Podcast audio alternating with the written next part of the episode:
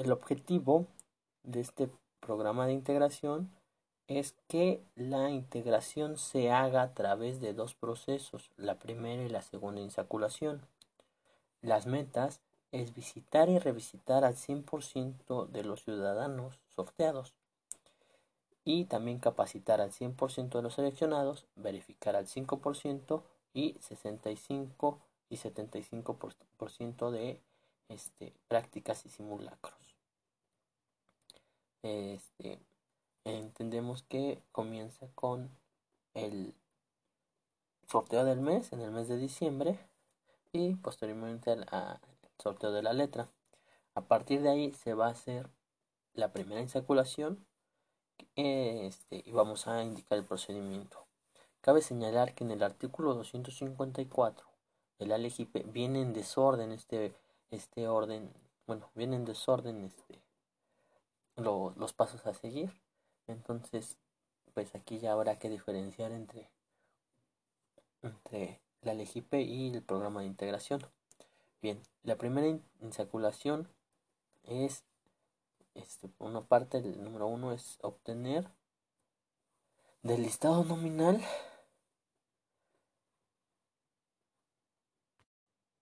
perdón, para la primera insaculación, primero vamos a tener este, cómo se obtiene el listado nominal y vamos a desglosar los pasos. Punto número uno, la DERF le dice a Unicom. 2. La Unicom este, le envía a DCJEC y con dos claves de acceso por cada junta digital ejecutiva y se las envía. 3. Eh, los vocales ejecutivos y vocales de capacitación guardan las claves. 4. La primera insaculación se, se, se, realiza con estas claves, es decir, se mete en el sistema, se descarga y procedemos a hacer la insaculación. 5. Las contingencias las resuelve el vocal de registro federal de lectores y Unicom. Este sería como nuestro primer paso. Dentro del paso 2, bueno, las juntas distritales ejecutivas en sesión conjunta con el Consejo Distrital realiza un proceso imparcial y objetivo y transparente para insacular al 13% de la ciudadanía de cada sección electoral. Eh, citaciones que se pueden presentar dentro de este, este mecanismo, bueno, pues que secciones con 100 a 384 se ensacule a 50 ciudadanos, secciones con casillas extraordinarias con, se, se, deben de sacar con listado diferenciado y listados diferentes en secciones compartidas también pueden, puede existir. 3. El paso 3 es la impresión y firma de listados. Aquí se imprime y se busca que lo firmen los integrantes del Consejo, Junta Distrital Ejecutiva y la Comisión de Vigilancia por medio de cualquiera de los mecanismos existentes. Ok. Mm, puede ser todos, hojas aleatorias, primera y la última, este, y, o sellado. El vocal secretario saca una copia para el vocal ejecutivo y otra para los estrados, con acta circunstanciada, que es un documento jurídico que hace el vocal secretario, donde establece a detalle el desarrollo de esta actividad. Eh, actividades posteriores a la primera insaculación bueno, pues encontramos que es la impresión a través del multisistema ELEC, la firma por el vocal ejecutivo, este, el ensobretado, los 6 K este,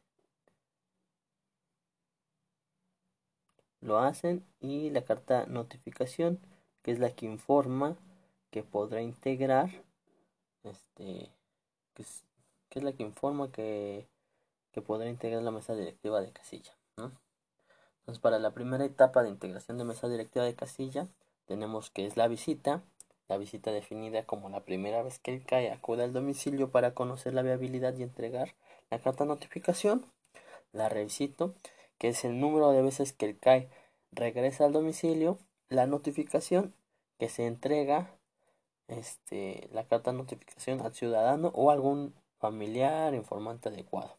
Para ello se debe de recabar una acusa. Eh, entonces continuamos, se divide en cuatro, notificación e-, efectiva, ciudadanos que no cumplen, los rechazos y, e imposible de localizar. Ese es, este, digamos, cómo se, se, se va a reportar, ¿no? En la primera etapa de capacitación, bueno, ah, pues aquí tenemos dos enfoques, el constructivismo, que basado en, en, lo que se conoce, y el cogno, cognoscitivismo, que construye significados a partir de percepciones de nuestros pensamientos y sentimientos.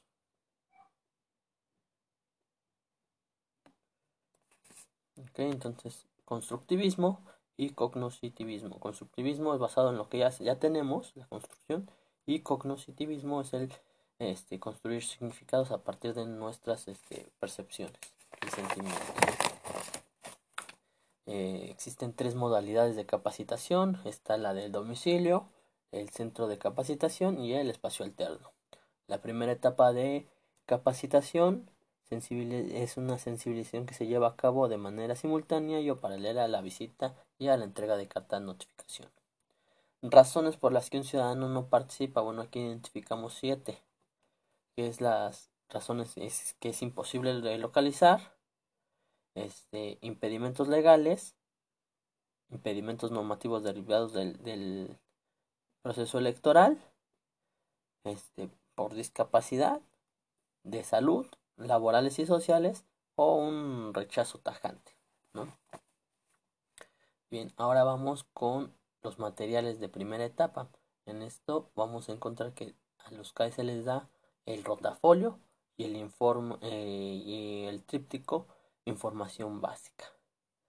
Bien, continuamos este, con lo que serían las SET, que son secciones con estrategias diferenciadas, que es este, una medida de excepción en aquellas secciones que por sus características y particularidades no es posible integrar, como igual que, que las demás o como lo establece de manera ordinaria la, la ECAE.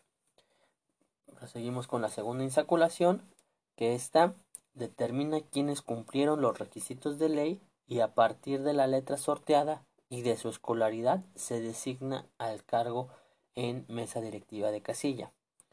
Eh, mm, punto número uno es tenemos que tener un número definitivo de casillas a instalar y listados de ciudadanos que cumplen con los requisitos este, para ser funcionario de casilla y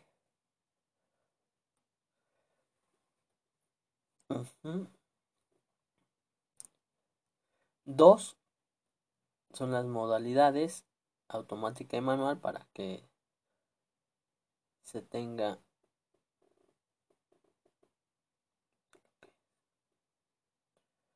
este, cuando se tenga menos de lo que es. 3. Ordena, se ordena por apellido, sección conforme a la escolaridad. 4 es la designación. 5. La lista de reserva en un solo bloque que por letra y escolaridad. Firma de listados aptos para reserva. Contra. No, no. Vocal Firma de los listados aptos y la reserva. Vamos el vocal secretario, igual saca dos copias. Una para el vocal ejecutivo y una para los estrados, más el acta circunstanciada. Para agregar este casilla se toma la lista de reserva y en su caso la línea, la línea, la, el listado nominal de lectores. Seguimos la segunda etapa de capacitación, de forma simultánea la entrega de los nombramientos y toma de protesta. El objetivo es conocer actividades específicas para la jornada electoral. Mm, debe ser de preferencia grupal, todo esto, esta información. Pero bueno, eh, los materiales didácticos en segunda etapa, bueno, ya se le da el manual de casilla, uh, manual de funcionario de casilla, los cuadernillos de, ejercicios, el listado de actividades, el rotafolio y el material, y, este, material de la capacitación virtual. Este, seguimos con el rotafolio. Y este, los materiales muestras para este el simulacro, ¿no? Entonces entendemos que un simulacro es de, en casilla federal es de 4 y hasta 18 participantes. y en única es de 6 y hasta 18 participantes. Las prácticas van a ser menos de 4 o menos de 6. Su duración será de 2 horas. A ver, vamos a, regresarnos a esta parte.